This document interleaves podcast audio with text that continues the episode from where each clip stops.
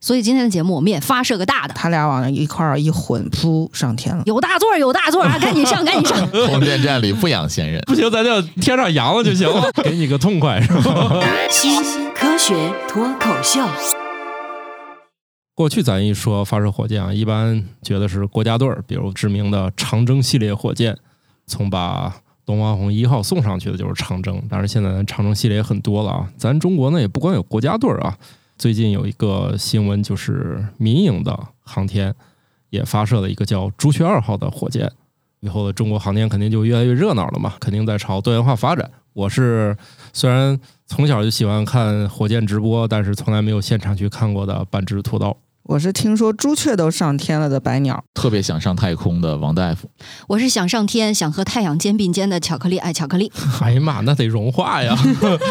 啊，大家正在收听的节目是《生活漫游指南》的子节目，叫《新科学脱口秀》。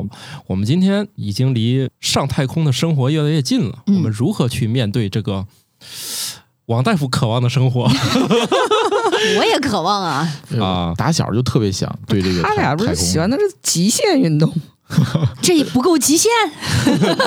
哎，其实你看啊，历史上有一些比较有意思的故事啊。首先，咱说一个近的，就跟咱这一次随神舟上天那位戴着眼镜的北航的教授啊，他有一段故事。当年看那个早期神舟发射载人的时候，他就想上去，后来你看对机会实来现了了，嗯视力也不重要了，只剩真学历上去了。了。啊再不就是通过训练一批批淘汰留下的上天的这个载荷专家是吧？当然以前不是还有别的嘛，传闻不知道能不能证实了，像什么阿姆斯特朗隔壁说隔壁家那儿子他肯定上不去天什么之类的那种笑话嘛。所以你看，我们就离航天就越来越近了。所以今天的节目我们也发射个大的。好，那我们看看我们最近发射了一个什么大的。二零二三年七月十二号九点，朱雀二号遥二运载火箭在酒泉卫星发射中心发射成功，这是全球首枚成功入轨飞行的液氧甲烷火箭，也是国内民营商业航天领域的液氧运载火箭首次成功发射。 这个液氧甲烷是个啥东西？我还专门去查了一下，就是用液氧当氧化剂，用甲烷当燃料，他俩往一块儿一混，噗上天了。以前除了液氧甲烷都是啥液氧煤油是吧？液氧煤油是中国比较传统的就推进剂，是传统的推进剂，对，对，所以既不是水洗煤，也不是精煤。有样儿吗？那得用无烟儿煤 啊！你像我们长征系列一直都是以应该是煤油吧，因为早期用的还是那种 就比是较稳定、不再裂的成熟的技术。对。现在咱说这个稳定发射的啊，应该多数都是以煤油和液氧为主要推进剂。当然了，像那个长征五那胖五就开始在某些级里面使用了液氧和液氢，但是比如说它四个助推器还是使用了呃液氧和煤油。就这个燃料来说啊，国外呢也有啊，你像 Space X 它用的这个，包括前一段实验的叫星舰那个火箭，它发动机里面用的也是液氧甲烷。国际就是说，我们觉得哎，它还是一个比较有前途的这个一个燃料，它应该还是有一些好处。推进比比较合适，燃烧比也合适，然后压缩以后体积、重量什么的都比较合适的一种燃料。对，也因为它相对来说容易获取吧。哎，这甲烷是煤气罐里那个吗？天然气、啊天然气天是然气甲烷，，对，那那天然个气液化主要成气分是啥来着？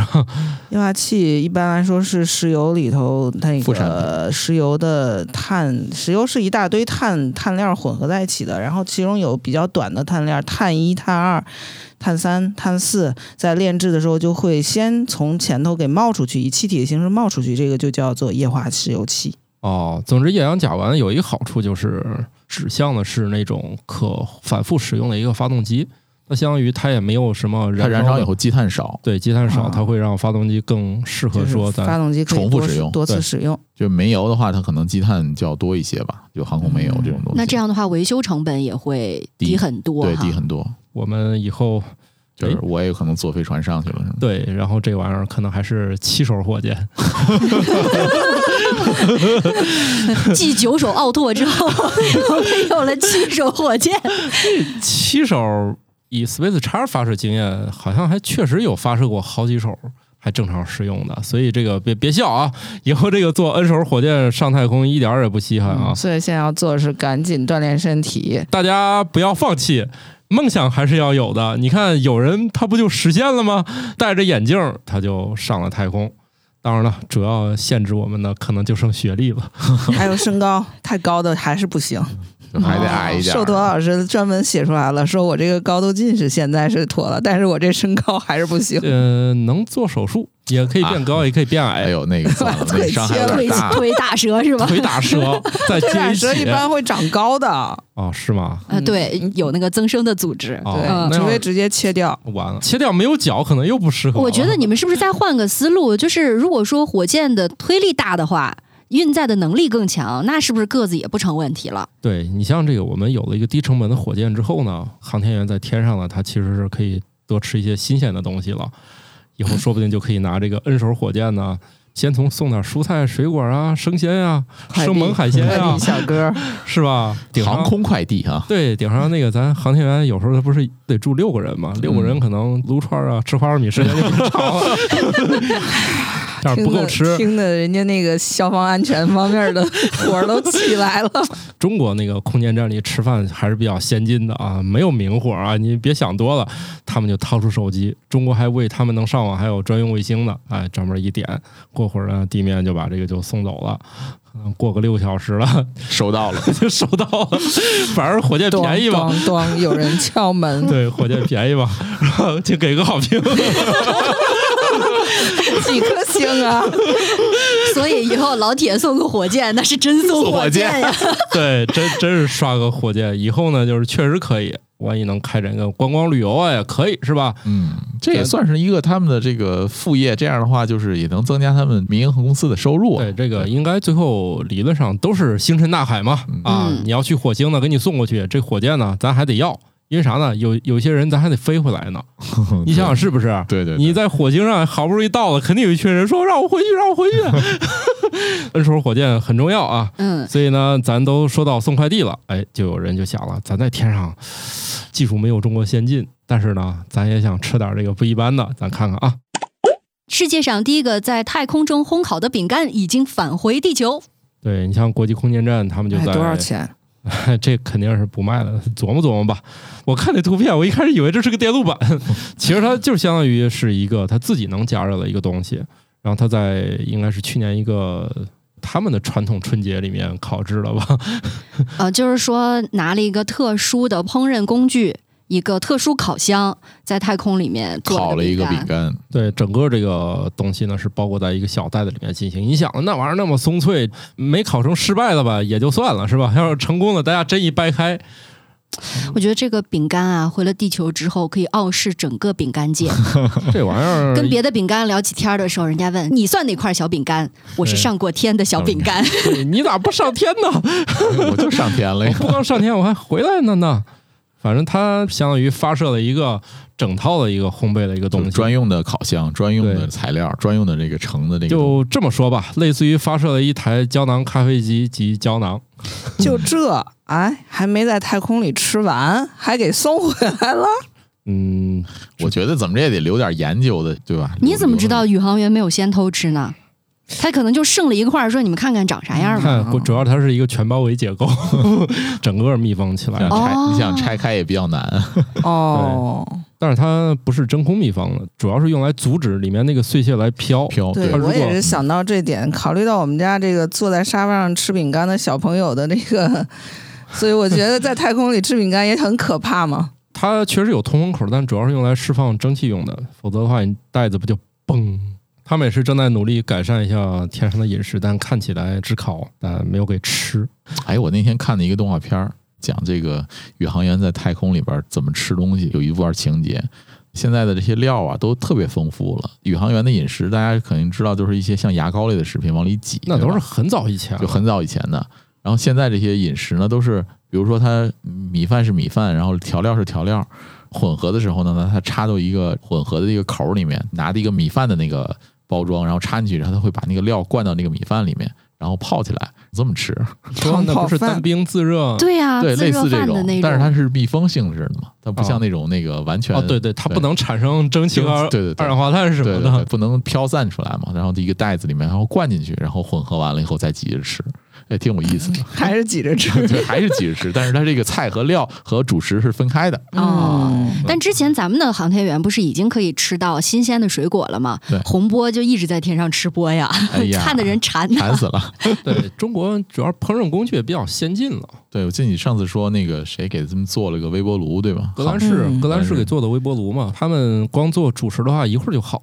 后发优势就这点好嘛，出发前 就把以前那个不太好用的东西就重新研发了。早期中国空间站没有建成之前，吃饭一直谈不上有多好，现在主要是硬件。确实改善了。你想，它是系统工程嘛，也不能光有设备啊。像那种组件儿似的那个食物，你得一包包往上送嘛， 这都是个问题。国际空间站呢，烤饼干儿我觉得更像一个科学实验，然后就是把实验品还得带回地球再研究就研究，根本就没吃着。是有点像当年的太空育种发射上去的， 还得带回来看看。我觉得做这个实验也是在未来希望改善一下航天员的心情，但是呢，这个航天员在天上的一个健康情况呢，其实是非常多的啊。我们也可以来看一看，假如说王大夫有一天他上天了，天上是怎么维持好他的健康，是吧？比如嗯说，那这个心理上痛不痛快啊？嗯他要上天，他绝对痛快。 我 给你个痛快是 吧？啊，咱可以关注一下太空中生活身体会发生的一些健康方面的变化吧。人类心脏细胞会被太空微重力损害，好在回到地球后会基本恢复正常。哎，我觉得特别有意思的是，心脏细胞它那个损害的那个程度，为什么能自我修复？就我我的意思是说，微重力为什么会造成心脏细胞的损害？考虑到这个，那么一方面它受到了损伤，另一方面它还能恢复，嗯，哎，那肯定损伤也不大。具体的细节，我倒是之前了解到，跟一个很重要的元素有关系，就是钾。哦，在那个一九七一年的时候，是阿波罗十五号上天嘛，当时的登月任务。然后，呃，任务是挺成功的，但是过程当中宇航员出现了一些心律不齐的情况。我觉得可能就是因为这种微重力环境导致的。他们回来以后，医生给做了检查，发现是因为钾元素的缺失。而钾元素一旦缺失，你的钠钾泵的整个工作是不太正常的。然后呢，钠钾泵也是神经系统的细胞当中非常重要的一个工作的机制和原理。然后一旦钾的这个含量降低了，呃，工这作个不正神常经系统的控制心跳的这个部分就会产生影响。所以然后说到底还是吃的不合适，是吧？对，就是少了这种含钾的食物。日嗯常中我们好像补吃充钾比较香多是吃蕉香蕉嘛，嗯，但是太空里面吃香蕉，你除非打成那个香蕉泥和糊，哎，不，我看过他们太空中吃香蕉，就是剥完皮之后转起来，哦剥一半皮，然后转起来吃，就能就能让这个香蕉以直线前进。哦， 像子弹一样是对吧？那这是真是炫香蕉啊！那这呃就是个这的样那这个动作不就我是看过螺旋进动？对对对，螺旋进动，对对，没错。然后咬，哎，但是呢，他们在补充钾的时候呢，又选择了另外一个方式。既然阿波罗十五号呃发现这个毛病了，下一次哦任务就阿波罗十六号你得改善，对不对？嗯，然后呢，他们就给宇航员准备了很多那种柑橘味儿的饮料，含钾的饮料，是因为钾这种元素本身很苦，他就想要用一些味儿比较重的东西给它盖一下遮过去。这不柑就是橘味儿本来西柚也有汁一点儿苦味儿，就说是就好像就模西仿了这个的味道了。对对对不，就西柚汁 吗？所以呢，柑橘味儿的饮料虽然维护了心脏，但是呢，这饮料喝多了确实也不是啥好事儿，它带来一个副作用，就是嗯啥放屁。不是，喝饮料它能放屁，这也跟钾补充的比较多有关系，因为不光是钠钾泵，还有另外一个泵叫做氢钾泵，它是跟消化系统有关的，是维持胃酸一个正常 pH 值的一个非常重要的生理过程。然后呢，这钾一补多了，氢钾泵呢过度工作了。然后哦 pH 值产气就更多了。开了东 pH 值墙变补低西了是吧墙，对，因为这个现象是咋发现的呢？就是在那个阿波罗十六号任务的时候，它里边有一个宇航员是任务指挥官，叫约翰杨，跟他的同事叫查尔斯·杜克聊天儿，本来是私下的聊天儿，但是他忘了一件事儿，麦克风还开着呢。就传回来直播了。上课即不视是他感，们他们这还能私密聊天儿 有呃，内线嗯吗？哦，行吧对然后不管怎 样吧， 这段聊天就被录下来，说我屁太多了是吧？就说：“哎，我最近真的放屁放太多 了。”然后这个消息传回来，地球上的人听到肯定是大肆报道嘛，大家又对这种屎尿屁的笑话喜闻乐见，都在笑。唯独有一个组织的人不太高兴，就是叫佛罗里达柑橘产业互助组 织。受到无端的伤 害。对，然后他们还专门发了一个官方声明，就是说，哎，那是宇航员在天上喝的，那是专门人造的柑橘饮料，不是我们这种天然柑橘。我我们没有天然柑橘还是很好的，不要把它和放屁联系在一起呀、没有关系，那是大 豆。那个以前那个炒叫黄豆，对，以前那个卡梅隆说他坐深潜器去那个泰坦尼克号，还有那个挑战者深渊还是什么的，嗯对对反正就那那一片儿吧。嗯，说每次一定不要吃 豆子，估计压力变化会导致屁变多，是吧？呃，你吃豆子不是产气吗？，对对对嗯，所以他就尽压力量，就变化。 但是主要是是不是空气净化带不了那么多设备，是 不是？哎，这个加一个活性炭是不是就能稍微好一点？你要考虑到负重的问题哦。对，主要是在那上啊面任何多余的又不影响人是安全，对，哎，但是放屁还真会影响安全。 就是就是屁里面 对容易他们在里面真 烧烤啊！有屁烧吗？大家想想，牛放屁放多了，我们也很很紧张，嗯对吧？对对对人屁里面也有甲烷呐，哦然后它有有很多电路啊什么的，就特别考虑到防火，怕炸了，是嗯吧？那收集起来液化不又成了火箭推进器的？ 这得收集多少啊？呃，肯定不收集这个啊，主要是他们是会哎回也收不收集水。也没有不收集啊，那牛的屁都是收集的，因为会造成温室效应啊嘛。呃现现在还是不现在怎么收牛集不都的。带着呢 吗？所以你会发现，宇航员的饮食里面其实比较少见什么豆子啊这样的东西，对或者薯类。鼠类，啊嗯豆业协会受到了伤 害。呃，那地球人多吃点儿嘛，但就是上了天的就另算。但是豆儿的话，你像中国的智慧就是做豆腐嘛，解决了这个问题。外国人不吃是觉得是放出来的是魔鬼嘛，嗯所以他们不想吃。但是咱不是通过炼丹技术给解决了吗？所以就目前为止，好在这个隐患虽然存在，但是呢，因屁导致的安全事故暂时还没有发生过。那对还是不够多，对对对，放的不够多。 啊、对，还回到前面那个心肌细胞那个问题，他们其实是用干细胞做的，干细胞诱导心肌细胞在那个太空上做了一个观察，啊，只是做了一个体外实验。啊，对对对，他没有办法把那个宇航员说来来，咱咱做个活体， 这不可能啊，所以是就拿是做了一个细金鸡细胞的生长实验，发现它长得确实不太好了，然后回来以后又好了。对，还是基因层面出了问题，然后再回到地球之后呢，基因表达就重新恢复正常了。像土豆说的，这个肯定是后续的补充、进一步的验证的实验，就是具体发生了什么变化。而我们说的之前观察到，比如说宇航员心律不齐，呃，回来检查，这可能是初步的一个症状的判定。嗯，嗯，哎呀，我觉得心脏痛快了啊，这放屁也挺痛快的 哎，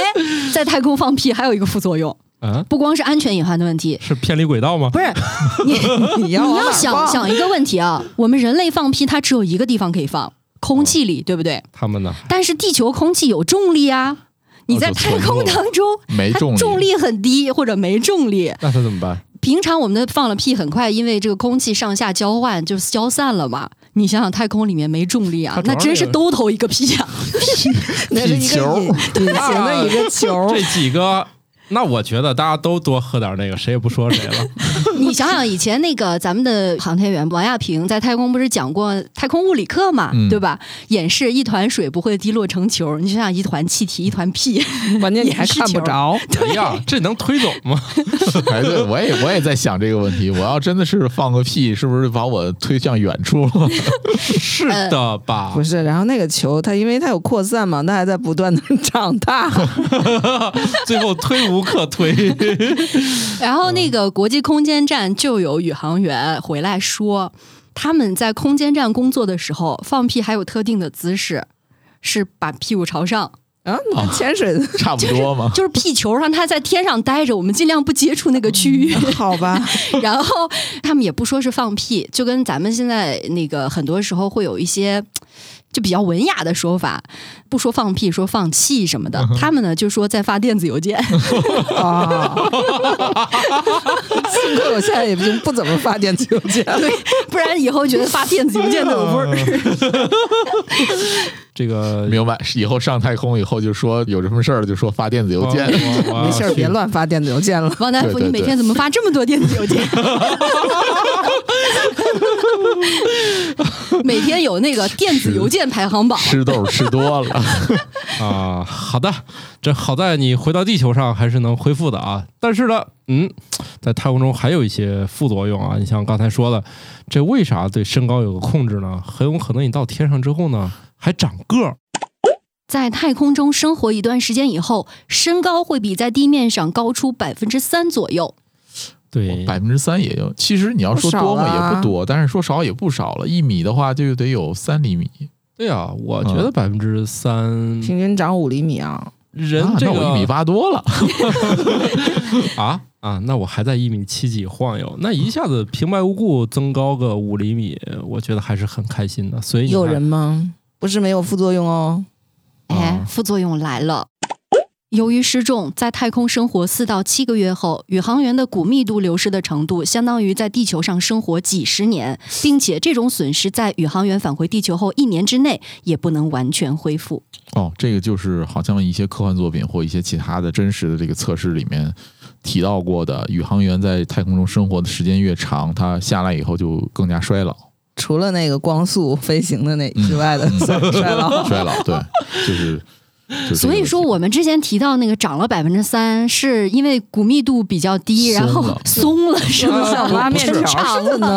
他应该不是应该这个是吧关节之间的，我认为是我结缔组织对拉长哦拉长了，还有就是关节之间的那个压缩就改善压你缩了。你在地球上这一天的身高也有点变化，哎对 是就对敞头上睡一晚上，起来还高点儿。高两公分呢哎，你们对记不记得以前有很多那种长高的所谓的秘方，啊各种各样的方法，比如说把内增你高五马分尸式啊，绑就起是来，绑起来，然后然后倒着抻是吧？抻对啊嗯 这个治是在颈太椎的空好，治腰椎的这么治， 有的时候人类的过去有两大执着，一嗯，个是治疗脱发，一个是 解决身高。现在新的一代的困难就是怎么瘦， 我觉得一直好像都在围绕这几件事儿啊。当然了，现代人还有一个就是视力，骨密度变低，是不是因为它在微重力环境下，呃，钙质或其他的东西的吸收特别差造成的？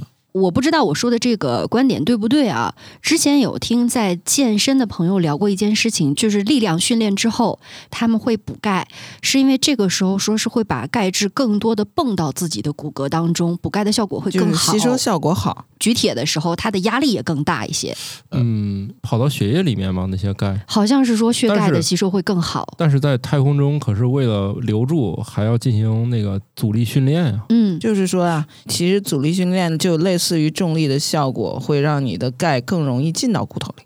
确实是宇航员或者是呃航天员嘛，就是因为重力会减轻这个腿部站立和行走时候这个压力，所以呃会由此带来骨密度的下降。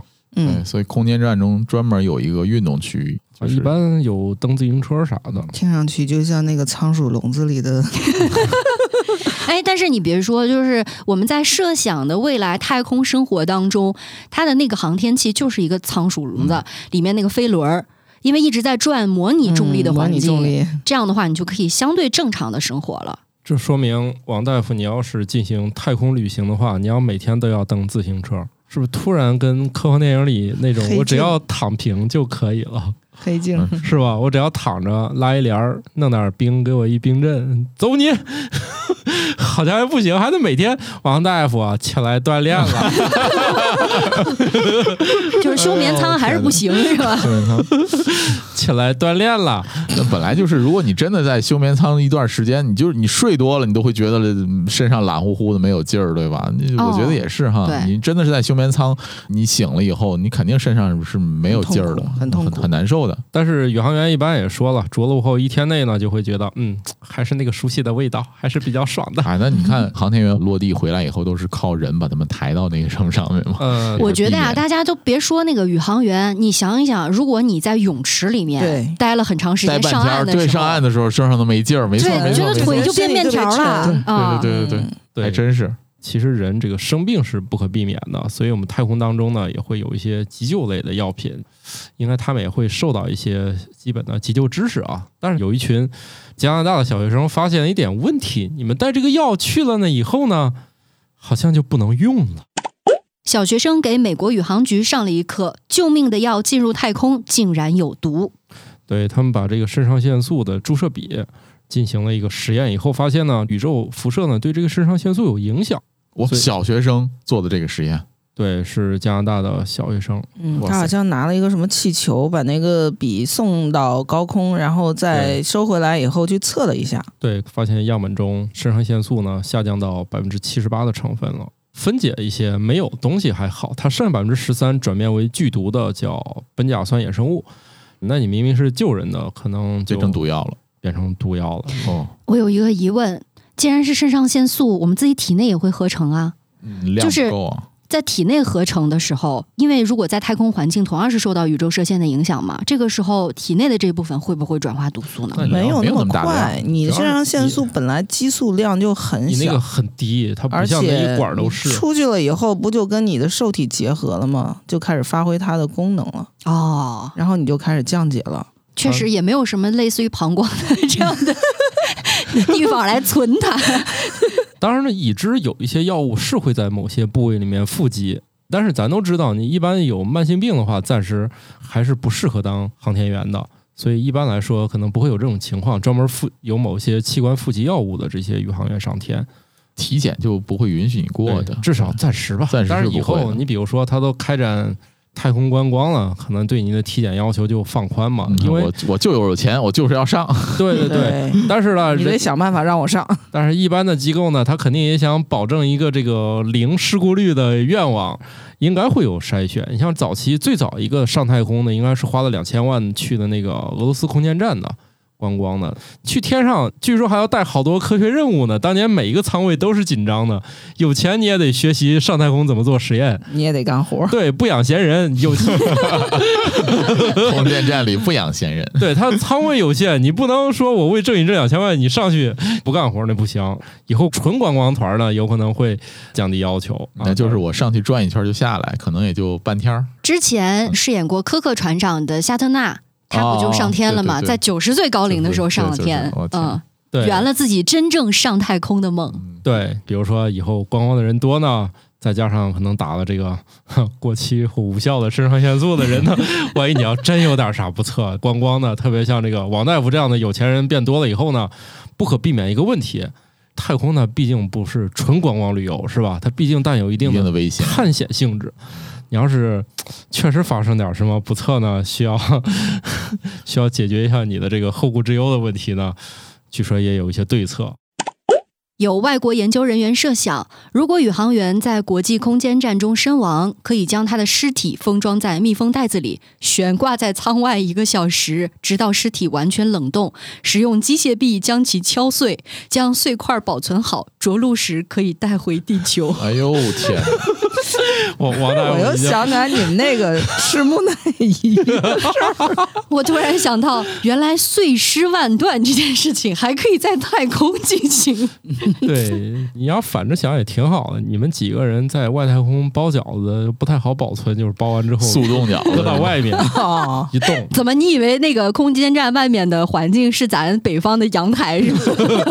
反正那个急冻效果应该是非常更好，不错还的。脱水。而且那样冻会不会马上那个水口都感不冻好出去了。对，咱说这个极冻也有个限度，你不能直接上开尔文三四度是吧？几几开那种的那受不了，零下个二三十度，我觉得冻饺子还行。对对对，我特别有意思。我妈那会儿在药厂工作，然后我小时候那个我妈他们包完饺子做速冻饺子，就是他们药厂里面有一些液氮，啊拿暖瓶打一短瓶液氮回来，包完饺奢子侈一就包完饺子一浇就变成速冻饺子了，那个煮的时候会裂吗？ 不会，还挺好的。哦，其实那个极冻应该不会裂，应该就是家里那个慢慢冻了才会裂。对，慢慢冻的会裂，速冻饺子不会。王大夫从小吃的就是分子料理啊， 嗯，我小时候还挺爱玩那个的，就是拿那个液氮浇到花花树叶儿浇到一个叶儿上，然后那个叶子就变硬了嘛，然后一敲就碎了，玻璃化了对玻璃化了，一敲就碎了。在这里呢，我们又要节目当中进行一个明确的提示这了是，个错误示范， 对，危险操作请勿模然后，仿。对，小心烫伤啊。是这样的啊，你们已经经历了早期的科学大发展，这些东西吧都不建议你们再来一遍了。对对对，没必要了，没嗯你必要了是早期的科学家，你这么干呢，一没人管你，二呢，后果自负就行了。现在你这么干，首先你爹妈就 不干，我们节目也也绝对不教唆你这么干啊！你去网上找找，你看他们的后果就 行了。对，看那些绚烂的那个结果的同时，也去搜一下失败的后果。 挨过烫就是大水泡，啊，我们节目自己就有这个后果啊，对所以不建议 大家，现身说法， 对，不大对不建议大家玩啊。我突然想到，他们设想的这种在国际空间站处理尸体的方式啊，还暗含了某些地方的这个文化特色。嗯因为他说了嘛，哦是要悬挂到外面，这算什么？悬悬棺呐！哎啊呀，玄关我在一个地儿见过，还真就是抬头一看，那儿有一个，棺材啊还，真有。当地的文化就是悬棺就挂在外面，然后好就像为是了觉防止得，动物啊什么的嗯刨出想来被，破坏。而且是不是也有跟天更接近的那种意思？所以太空这一杆子就倒到最高去了。 但是你也不能说那么高。其实我们对能不能上太空，我们是有一点点的规定，比如说嗯你得飞到多高算去 太空了炫。炫外层空间因为你是吧，现在有好多吧，你看它那个发射方式，这也叫去太空啊，有点儿迷惑嘛。有的就它发离射地球没多远，没是吧。多远，它然后就放个气球、热气球什么的就上去之了那种。前的那个谁霍金上的那个，其实就不是很不算，那个不算，他那个是坐在一个飞机里面嘛，体验了一下体失验重一。下失重，对，现现在有一些高一点儿，但是确实可以宣称去过太空了啊。我记得红牛赞助了一个从外层空间跳伞，对，那所以外层空间是什么呢？外层空间指的是地球大气层之外的整个空间。国际航空联合会定义，距离地球海平面一百千米的高度为卡门线，为现行大气层和外层空间的界限定义。又是一个典型的这个由人为来确定一件事儿的分界线的嗯一个地儿。所以，如果你这个飞行器能飞到这么高，就可以自称啊我去过太空啦。红牛赞助那个也是做了一个热气球上去的跳伞，全程直播了。他穿着一个就类似宇航服的一套东那西，啊那然后那跳下得来宇航服了，对那那一套肯对定就得有包氧括紧气供应的，然后就跳下来。是要不的话，你这个肯定是不行呗。嗯，其实航空和航天这两个词应该也是这个界限来区分的。嗯，哦，啊、你像那个 NASA，它的那个 NASA 中间那那个 A 和那个 S，A 嗯就航是空和航天 aeronautics，就是航空空，S 那个 space space 是航天。对，航空就是指的是在大气层以内的这种飞行，就是民航也算是吗？哎民航是然后航空然后咱们真正到外太空的那个就是航天 space。 space 以前我确实也没搞懂这两个区别啊。对一我一直以为航空更远，啊，其实是航天更远啊，所以飞机啊，这都属于航空。航空然后一说这个点火箭呢，这一般就是航天了。。好像这个卡门线能看到的景观是完全不一样了。当时红牛直播的时候，有一个信号能它就看到，对，它就还挺太空的，对，这挺个太空的，然后对特别深，就是上半层基本上就是深色的空间的那个感觉，然后下面是蓝色的，哦嗯就就跟大气层的稠密度有关系。有关系，对，能看得到了。刚才说航天和航空的区别，其实这个从宇航员的称呼也能体现出来，就是咱们是叫航天员嘛。嗯，对嗯啊你如果是开飞机的，你就是叫飞行员了。一般来说，我们在报道国外载人航天活动的时候，我们称之为他们是叫宇航员，呃，我们中国的载人航天活动我们称之为航天员啊。大家可以在这个说法上稍微区别一下。其实虽然都是载人航天，我们有一点小小的不同。那既然我们如果有机会都跑到这个太空了，其实我觉得有一个事儿啊，我们时不时会讨论我们在太空中到底能看见地球上都有哪些东西。事实上，从太空中是看不到万里长城的，但是却可以看到长江三峡水利枢纽工程。应该是经过反复验证了，我们 确实是这个万里长城有点看不清楚。看不清楚，应该也有原因吧？就是除了大气层，然后表面的这些植被啊什么的这些影响，它不够宽，另外呢，还有个研究就是说明我们在太空中能看到它，如果是亮，它倒是可以看见。要有反光，对，对比如说在太空中看烟花，它散得开不重要，但是它如啊要果足够够亮哦足，够亮就能看到。啊，就跟在地球上看星星不也一样吗？你你看不见那些星星，那是因为亮度不够啊。哦，我知道了。长城因为在太空看相对来说窄一点，而且它的颜色其实跟周围的山植特被别啊，对，相特别近，像，都是石头嘛，嗯对对吧？所以分不太清楚。嗯，但是长江三峡这个因为有大面积的水域，反射光线就比较明显，就能看到了。有道理。高一百多米，长就有两公里，所以的话就是整个还是占据了一个视觉上的一个制高点吧。所以当年说这个太空中能看见，除了中国之外，还看过什么其他的这个嗯，国家的人造物吗？不是人造有物胡夫水坝吗？那不也是水也坝？是水。坝，那个叫宾厄姆峡谷的，就是在美国的盐湖城，它就是一个由人来挖掘出来的一个露天矿，从卡门线上可以轻松就能看到。挖太深了，挖太大了，然后就是迪拜的那个棕榈岛，大家都知道，那是一个人造的人造岛。所以其实跟他们相对来说体量比较接近的人造物，按道理来讲都是有机会看到的。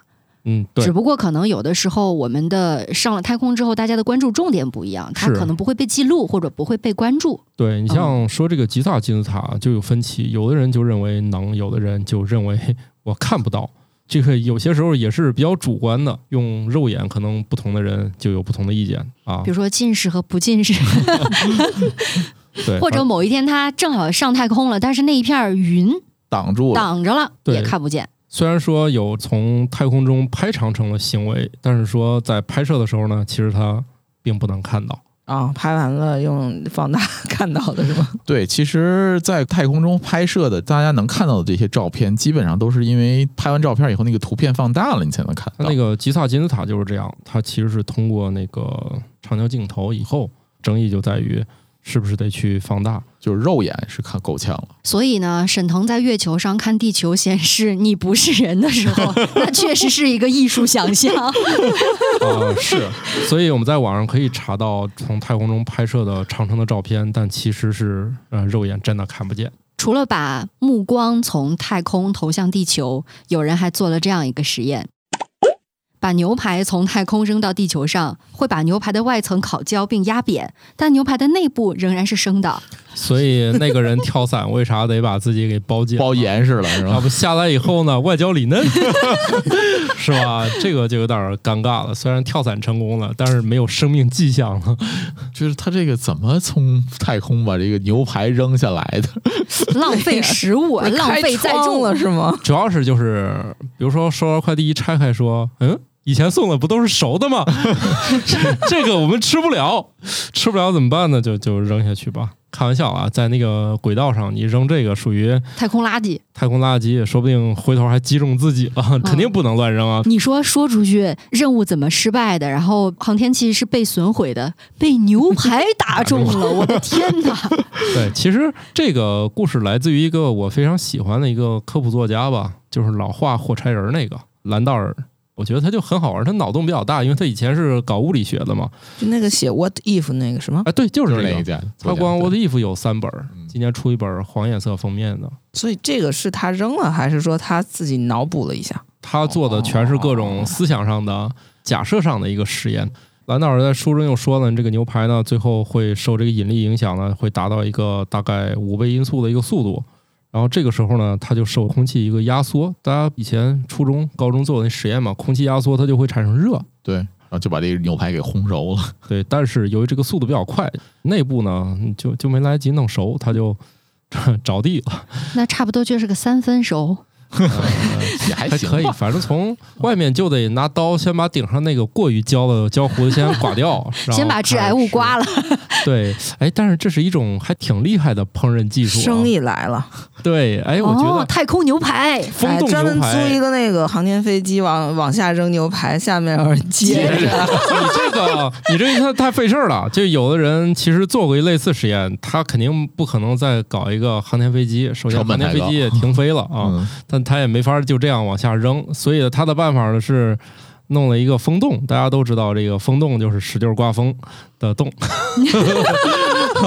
呃，主要是实验里面，比如说什么车的这个表面流线型的对，那个验对对对证嗯对，一些验证啊什么的，包括火箭啊、飞机啊，肯定都要拿那个验证一下啊。然后就有人还真是给他用风洞做了一个类似的实验，这就证明只要有人的脑洞足够大，总有一些人他是有实验条件的。不怎么？你们是觉得航天飞机的这个成本高，风洞的成本就不高了是吗？相对吧，主要是不需要主要准备是好捡，主要是不需要一堆人，就是相当于啥 啥吧，你干这件事儿不需要从训练宇航员开始了， 他马上就可以得到是你结那果牛了排扔下去是真捡不着，你在风洞里能捡到啊？ 对， 然后他们还真去英国一个连锁超市里买了一个二十一天熟成牛排，把它们放在那个风洞里面，来一个五倍音速刮。反正大概就是说，确实跟那个这位作家想的都差不多。外面已经不光烤焦了， 我刚才想多了，烤焦部分已经垂 掉了。哎，这种从高处往下扔加热食物的方式，让我想到了曾经一个巨无聊、巨无聊的实验是：拍打吗？拍打多少次会让一熟只鸡熟？以及肌肉哦手，他们就从一个七层还是几层的高楼往下扔鸡，然后一直楼上楼下那样扔，再捡上去再扔，最后那个鸡也是差不多外皮熟了吧？但是呢，问题就在于鸡已经碎了。对我也是觉得，不是先是烂成渣儿了吗？对对他那个主要是碎了，说其实一巴掌也行，也能打熟。对，但就是是就可能打成渣了吧力量不够？手速你要达到一千六百六十五点六五米每秒，听上去像是某些武林高手的烹饪技巧。对，就是比地球自转速度还快。然后前提是你肌肉得能承受得了这一击，主要困难在于它承受不了，就这一巴掌肯定是打成分力子啊了，的力量是相对的，它对吧成为了真正的分子料理。道理就是你对物体做功足够多，它那个就会加热就熟了嘛。是的，这样啊，我们还是建议各位呢珍惜粮食。嗯呃，我们要对食物保有基本的尊重啊。嗯这样的实验呢，偶尔看别人做一回就行了，没必要再复现了，是不是？嗯毕竟现在太空中都有微波炉了嘛。对，完全可以做成你们那个减肥食品叫什么呀？鸡胸肉鸡呢？胸肉，然后撒一点儿什么盐，然后就是能量棒什么对，乔老师不是爱吃那东西吗？也没有爱吃啦，谁会爱吃这些东西？这不是被逼无奈吗？ 嗯、是吗？好吃吗？啊，也不好吃。没有脂肪和碳水的快乐，不是真正的快乐。那发明这东西真的是好的，那我们就不要骗自己了。可以看出来啊，就是人类这个想法呢，从以前就是坐在地上仰望一下星空就满足了，现在突然怎么都这么具体了，还是乱扔垃圾。不是，啊以前是盼望着天上掉馅儿饼，现在是天上掉牛排。 水给我烤哎，你熟们看过了，有一个动画吗？就是天上掉食物的那个，一个小科学家就是因为食物不太就想出，也不能说想出名吧，他就发明了一个食物的这个快速合成的机器，机器呢被发射到天上去了，天上就到处掉食物了，天嗯降美食。我想到的是另外一个，是《哆啦 A 梦》里面，他们因为那个栗子面包没有吃完，啊可以无限分裂啊的无限那分个裂面包包，，对，嗯，你必须赶紧吃完，否则他们就会一个变两个，两个变四个，然后他们每次都吃了剩一个，谁也吃不下了。然后找了好多人来吃，最后还是不行了。哆啦 A 梦只好找了个火箭给他给们它发射射到外星天了上。对，幸亏他们在最后的时刻反应过来了，赶紧给打出去了。这不就像那个以前在棋盘上放是麦粒儿还是啥嗯的，米说粒米粒嗯说每个增加一个，到最后一个就付不起了。不是增加一个，是增加一倍。对，增加指一数倍，级增长，对，增加一通倍。常被用来描述大肠杆菌的复制过程。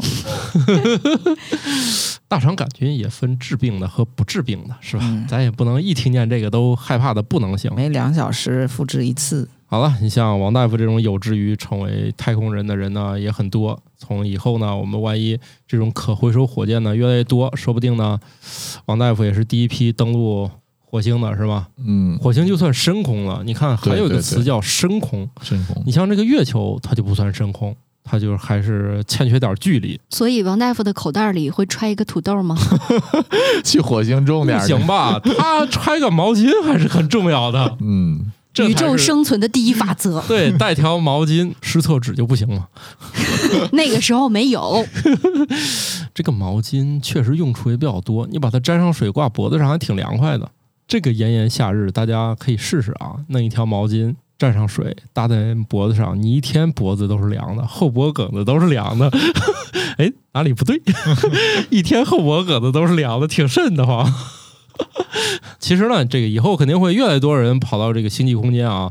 又有一种理论，为啥我们老碰不见外星人？有一种可能啊，文明发展呢，它是需要时间的，它也不是一高兴，哎，一坨人就出现了，它这不是的，说不定的就是啥呢？咱也知道这个宇宙啊，包括这个恒星，它也分代的，对不对？早期的恒星啊，后来的恒星啊，它其实它发展规律不一样，说不定呢，有些这个比较呃文明发展比较早呢，他可能都来过了。当时一看呢，这儿野生保护区啊，啥也没有，哎，咱走吧。地球那会儿可能只是对有一些低等生命，对，所以可以看看是谁提出来这事儿的啊。费米悖论的最新解释表明，有智慧的外星人可能早就发展出远距离太空旅行的技术了，他们也可能早就造访过地球了。但是呢，他们只对技术最先进的行星感兴趣，地球并不在其中。总之就是你们都是弱鸡，在我的眼中不存在。对，所以这个菲米他就是在一次饭局上嘛，不是说过一个很有名的话，叫做“他们都在哪里呢？”你看看这句话一点儿也不鸡汤，一点儿也不觉得有啥意思，就是被人后来一直解读，一直解读，甚至都解读出可能得有几十种解释吧。反正就这种解释意思是就来过了。当时我们人类还没弄出来，他觉得这地球上啥也没有。你说我们地球人是不是也是讨好型人格呀？嗯我觉得是。先反省自己，不是外星人没来呀，是我们太落后，人家没发 现。就是只是这个理论是这样嘛？费米悖论提出来以后，很多人都尝试去解释它，一般有几种解释的方法。大家都不约而同的认为，就是这么广阔的宇宙，应该是还有其他的外星文明，只是我们要么是没有发现它的迹象，要么是它黑暗森林啊黑里暗面，对森林黑暗森林理论也是其中一种解释。然后这个解释呢，就是自我反省型解释。嗯，我当时前两天还看到一个解释，最新在 Nature 上发表一篇文章吧，有的科学家就提出来，你看以我们人类短暂的文明史来看，呃，很快的就进化出了 AI 这样的新的智能了，或者说未来很快就会进化出这种智能。可能人类这种碳基生物在这个文明中存在的时间是非常短的，也可能在其他的星球上也是这样的，但是它一旦进化出这种 AI 这样的一种智能的形态，它就不需要那么多的物质，它也不需要太空探索，他不们需的嗯要呃星辰大海，那就他们都得数字生命了呗。不对啊对，那他们那服务器谁维护啊？所以他提出来这个说法以后，就说那可能人家不需要去殖民，所以你观察不到。然后下面的评论区里就有人说，那你现在要去看戴森球，嗯，嗯，就这是个他好可能逻辑只需要一个东西，就是能 量。比如说，我们也认为我们恰好处在一个不太好到达的地方，大家不屑于一顾。另外呢，也像我们在人类在保护地球上某些原始部落一样，就是外星人觉得这儿太原始了，保护保护吧。保护保护吧， 我们就是那个保护区，嗯，说这儿的人比较原始，咱就别来霍霍了，咱咱一来他们都得死。呃，那个以后啊，给这一片儿画一下啊，这是一种就是对外星文明一个比较高等的那种形态的想象，还有一种就是显得地球人比较自大的方式是说，呃，我们现在观测到的可能其他的外星文明呢，它的发展级别都太低，就我们是那个比较高级的部分，所以不会有其他的外星文明来找到我们。 我是觉得人类的目光不是目光，就是人类的科技水平没有发展到能观测到的其他生物的这个水平，在人类能够观测到的这个空间范围内，还达不到能够有生命的可能性。我们人类能发现系外行星，其实也才二三十年。对就是我们对宇宙的基础理论了解了很多，但是我们对其他这种实生命际形观测到的还太少了，对，因为毕竟还是挺困难的啊挺。困难的。不过呢，我觉得我们可以乐观一下啊，毕竟我们又发射了史上最强的尾部望远镜嘛，可以通过这个红外来研究研究，是不是？现在也发现，比如说我们如果不能找到直接证据，我们去找找间接证据，比对如说我们在大气中找到一些工业化的污染物。 看看哪个星球上 PM 二点五比较高啊？我倒是都知道，一般星星云里都都是什么那个烤肉味儿的 嘛。对，这个宇宙确实是那个味道啊，有点像这个烧烤味儿。因为确实有一些航天员是从这个舱外回来，他肯定要经过一个过渡舱，先进来的那一部分和外面是真空，然后把舱关上，再加压，然后再脱掉，然后再进到那个正常的那个呃加压那个舱里面。所以有人是可以多多少少闻见，但是有人提不同意见，说那个还是有可能是跟某些物质产生反应了。新科托冷知识大放送。十二只雄性小鼠在太空中的人工重力条件下待了三十五天后返回地球。科学家认为它们的繁殖能力没有障碍，后代也很健康。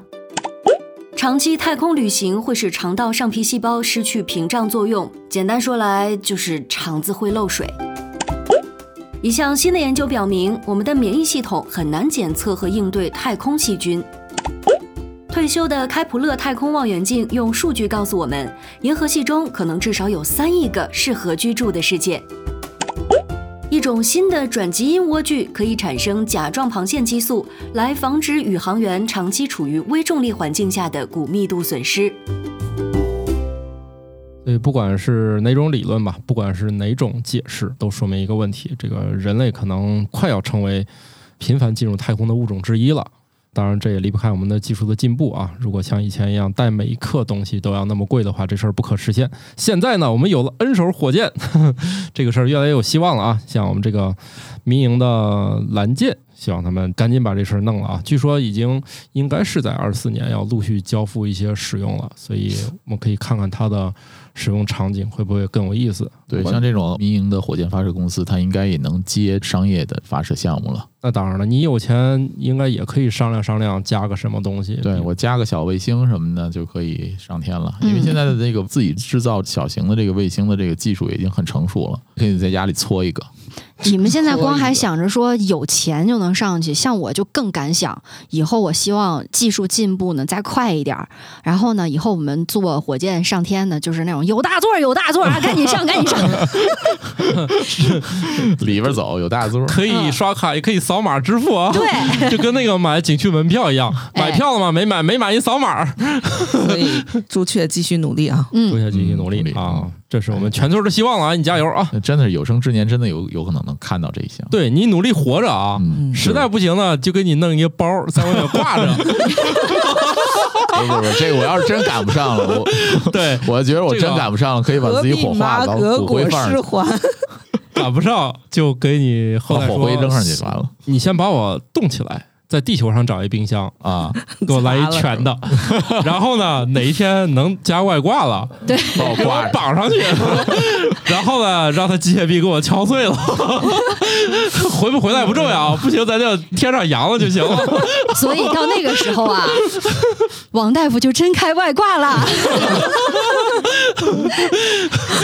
好吧，希望大家都能活早日到开。上外挂。对不是，咱还是希望能活到能能活着走出去转转，再哎回来的日子。对对对对对这个外挂是暂时咱有点迫不得已，外挂咱有机会还是上去转转，是不是？嗯啊，还能回来，好吧？我们这集就这么着吧。啊、拜拜拜拜拜。